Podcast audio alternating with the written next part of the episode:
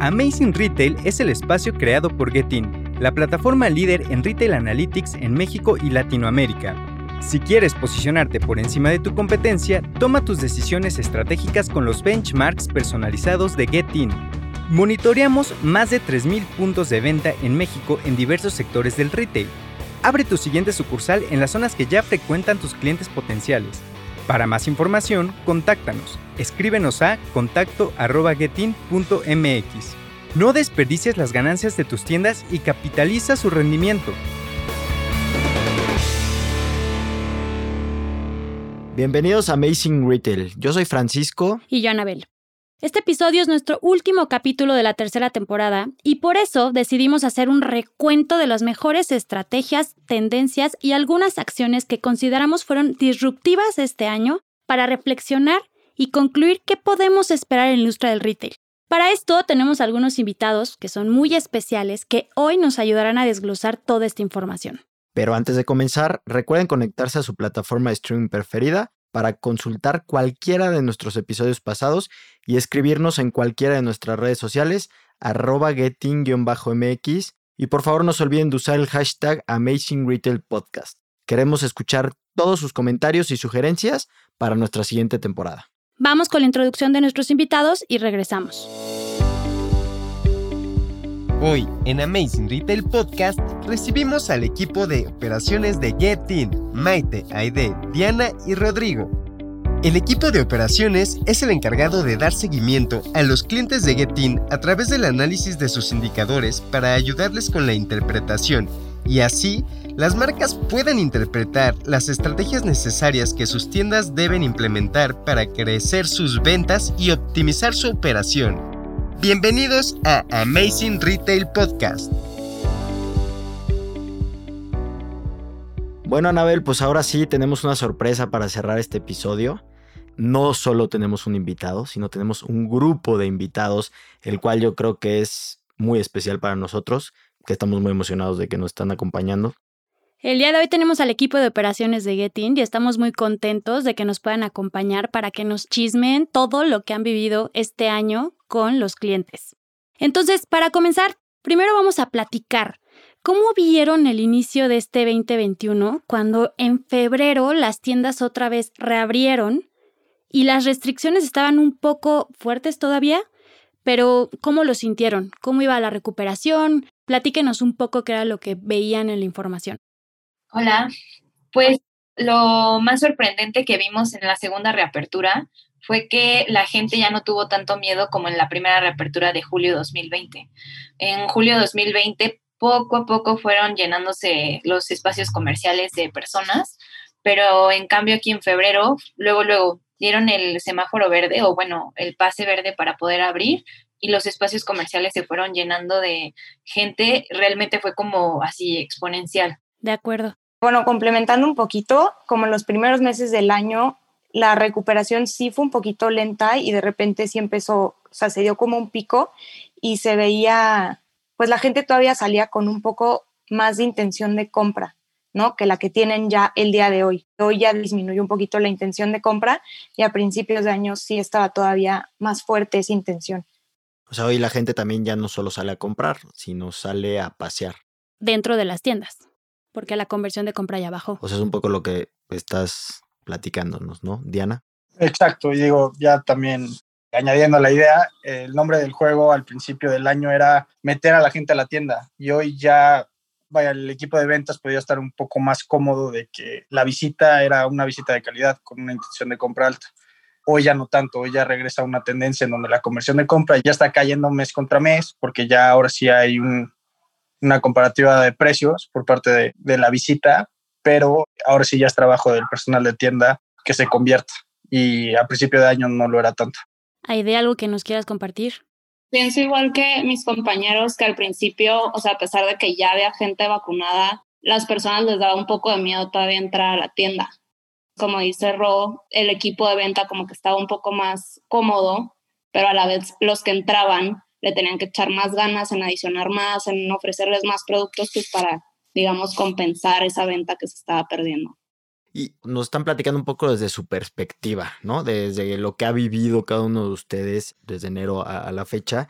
Y ahorita creo que también me gustaría tocar un poco, cuéntenos experiencias con los clientes, o sea, ¿qué estrategias han visto ustedes que están funcionando, que han hecho que el cliente le dé la vuelta, que hoy el cliente venda más que otros años? O sea, cuéntenos ya un poquito más lo que han vivido.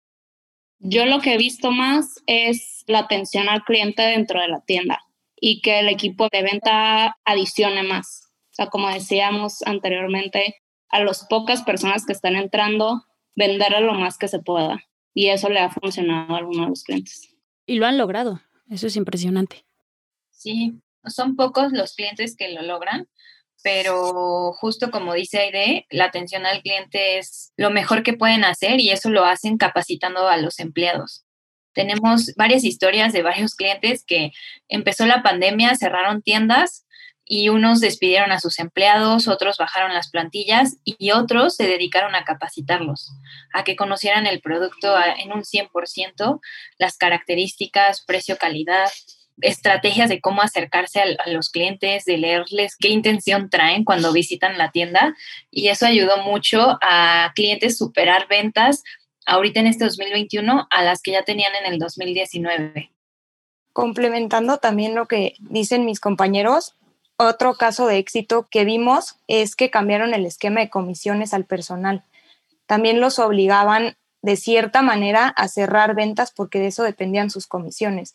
Entonces el personal se puso mucho más las pilas y persona que entraba, persona que hacían una labor de venta mucho mayor, porque pues también dependían de ello y justo por eso adicionaban más, tenían un mejor ticket promedio y también las capacitaciones para poder pues abordar al cliente desde la necesidad que le detectaban. Y bueno, también cambios que se veían radicales era en el momento que entraba nuevo producto a la tienda, que muchos de los clientes comentaban que fue un año complicado del tema de, del suministro de nuevos productos, pero en el momento que entraba sí se veía una diferencia brutal en conversión, en el número de tickets, en el número de artículos por tickets, en todo. Entonces, va a ser un siguiente año complicado, pero entre más planeación haya en el producto, se van a ver mucho mejor los resultados. Equipo, y una pregunta. No todos los clientes con esta pandemia tenían e-commerce. Ahorita, ¿qué nos pueden contar del e-commerce, del tema de omnicanalidad? Ya que todos nuestros clientes pues tienen tiendas físicas, ¿cómo los han sentido en ese aspecto? Yo creo que ese es un reto todavía para el año que entra, que muchos clientes tienen que abordar. O sea, en realidad las personas ahora llegan a la tienda no solamente porque necesitan algo, sino porque probablemente lo vieron en el celular o porque se metieron a la página de la tienda o de la marca y vieron alguna promoción. Entonces sí tiene que haber como esta unión entre todos los canales en los que esté la marca, que desde principio a fin el cliente tenga la misma experiencia, tanto en redes sociales, celulares o hasta en la tienda. Y yo creo que el e-commerce pues es una realidad y es el camino hacia el que vamos, pero hoy con la pandemia se aceleró muchísimo y todas las marcas, todas las tiendas de todo tipo de industria se tuvo que adaptar a eso y acelerar un poquito ese proceso de adaptación al e-commerce. Yo creo que el retail no va a desaparecer porque a la gente todavía le gusta ir y sentir el producto y vivir como la experiencia de ir a comprarlo. Y algo que nos hemos dado cuenta y que también nos comentaron algunos clientes es que muchas veces la gente veía algún producto en línea o en su publicidad y llegaban a la tienda y no estaba ese producto. Y eso, quieran o no, genera una mala experiencia o un mal sabor de boca para el cliente y difícilmente puede regresar a tu tienda si sabe que están viendo un producto, lo quieren y no está en la tienda. Entonces, creo que eso también hay que tener mucho cuidado y hay que estar, como dice Aide, estar muy alineados en todos los canales que estén transmitiendo algo. Un error que tuvo un cliente en particular fue que no se concentró, o sea, en esta parte de omnicanalidad, en sus ventas por WhatsApp, particularmente no se dedicaron a adicionar también por ahí. Entonces, sí les vio reflejado en el tema de artículos por ticket y en el tema de adición, que por este canal no tenían una estrategia de adición como tal. O sea, literal, tomaban la orden, por así decirlo. Entonces, nada más para que lo tengan con cuidado. A mí me gustaría complementar a todos, como dice Diana, todos se adaptaron. O sea, no necesariamente tienes que tener tu página web con unas fotos increíbles de todo tu producto y con envío y pagos desde la página web. Vender en línea puede ser, como dice Ro, desde WhatsApp tuvimos muchos clientes que ni siquiera tenían catálogo, solo tenían poco a poco un pequeño como directorio de clientes y les mandaban fotos que ellos mismos tomaban de los productos que tenían existencia o de los que les iban llegando, que como también comentaba Ro, llegaba producto nuevo, ya tenían a sus clientes fieles, les tomaban fotos a los productos y se los mandaban. Y sí, o sea, esos clientes que no adicionaron, pues tienen que entender que no necesariamente son dos canales, no es como el e-commerce y la tienda física, sino que también pueden aprender estrategias adicionar, que si mi cliente va a venir a recoger unos zapatos rojos, pues yo ya sé que le puedo ofrecer tal vez unos negros en el mismo modelo, o si viene por tacones, recomendarle más tacones. Ir viendo ese qué le gusta a cada cliente y así tenerle listo varias opciones para cuando vaya a recoger el producto.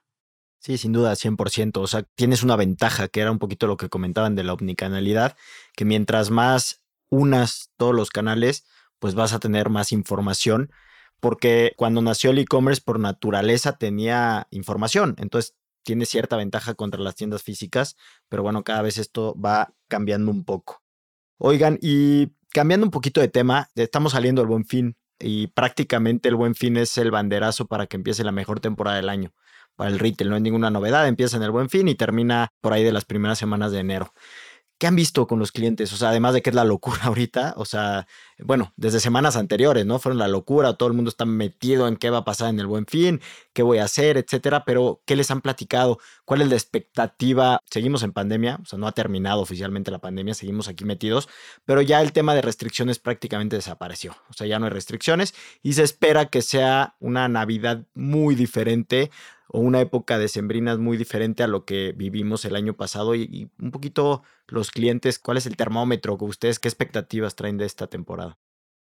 Bueno, yo creo que ya hablando de Navidad, que es la época más fuerte, yo sí pienso que las personas van a ir a los centros comerciales y a las tiendas y por lo tanto las tiendas se tienen que preparar para recibir a estas personas, tanto con las restricciones COVID, de gel, lo que sea, también em, cuidar el número de personas que están en la tienda y capacitar al equipo pues para atender a estas personas lo más rápido posible, lo más eficiente, garantizando una buena atención al cliente, pero sin dejar de lado que el cliente se sienta seguro dentro de la tienda.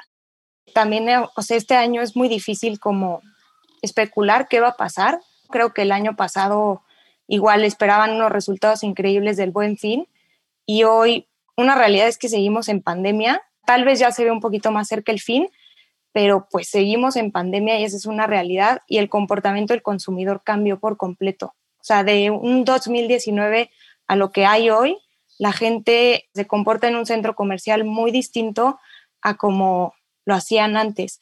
Entonces creo que hoy algo clave para las tiendas, sobre todo si viene la temporada fuerte, es tener buenos productos, que creo que es lo que más ha estado jalando gente, porque llevan una como racha de tiempo que les faltó mucho producto, no les llegaba el producto nuevo y la verdad es que todo estuvo en descuento y hoy la gente está buscando mucho descuento. Entonces también hay que aprovechar esa línea nueva que pueden sacar y de ahí también la realidad es poderle sacar más dinero y eso se puede hacer con capacitación al personal y creo que algo fundamental es que detecten la necesidad del cliente cuando un vendedor se te acerca y sabe o entiende un poquito el producto que estás buscando, te puede mostrar mucho más opciones y cerrar una venta a que ni siquiera te haga caso o te muestre productos que no son de tu interés. Eso sería algo importante.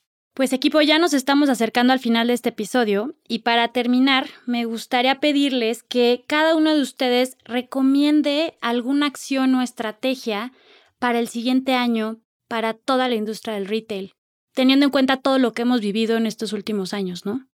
Bueno, yo creo que como dijo Mai anteriormente, lo más importante es la atención al cliente y el no descuidar esta omnicanalidad de si el cliente llegó a la tienda por X o Y razón o porque vio cierto artículo en tus redes sociales o en tu página, que en realidad termine de tener esa experiencia buena del cliente, que no se vaya, como dice Diana, con un mal sabor de boca. Yo creo que eso es lo más importante. Sí, yo también creo que, o sea, para el siguiente año yo les recomendaría que para las personas ir a una tienda sea una experiencia, o sea, algo bueno, algo divertido y justo como dicen la omnicanalidad, no es algo que pueden dejar de lado, justo es algo que de lo que pueden aprovechar más hoy porque pueden tener mucho más alcance, pero sin descuidar ninguno de sus canales. Todos tienen que tener el mismo foco, la misma cantidad de producto y atender de la misma manera a los clientes y si ya se acostumbraron a capacitar al personal para poder abordar más al cliente, que eso no se descuide porque las tiendas ya se están llenando más o ya hay más gente y que se confíen. Creo que no hay que confiarse de que ah, estamos vendiendo bien y bajan la guardia. O sea, si ya pusieron la vara alta, que de ahí no se bajen y vayan siempre para arriba. Sí, esto que dice Diana es súper cierto. Ya nos dimos cuenta que podemos vender lo mismo o a veces hasta un poco más, con menos personal, menos producto, o sea, haciendo labor de venta, adicionando, elevando nuestro ticket promedio y cerrando tickets. Entonces sí, sí la vara quedó alta porque todos se dieron cuenta que sí se puede. O sea, si mis visitas bajan, mis ventas no tienen por qué bajar. Hay que ver cómo se va a comportar la afluencia, que nadie sabe, pero por lo menos ya sabemos cómo podemos trabajar con pocas más o menos y muchas visitas. Y por último, que no dejen de, medir sus indicadores, si no es por echarle flores a Getting, pero justo, o sea, el que tú puedas medir los indicadores te da las herramientas para que tomes una decisión rápida en cuanto a tus estrategias. Ahorita que están decidiendo si lanzar el nuevo producto con descuento o no, creo que pueden usar este tipo de herramientas para medir si les está funcionando o no realmente. Justo que no dejen de medir sus indicadores.